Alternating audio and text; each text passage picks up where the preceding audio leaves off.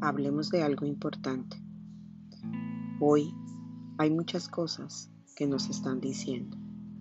Nuestro corazón, nuestros oídos, nuestros ojos están atentos a tantas cosas, pero no sabemos filtrar qué es lo importante. Yo quiero hablar contigo, quiero contarte una historia. Quiero que tengas paz en tu corazón, que cuando escuches algo sobrenatural suceda en tu interior. No quiero hablarte de problemas, quiero hablarte de soluciones. No quiero hablarte de cosas cotidianas, quiero hablarte de lo que sucede en tu interior.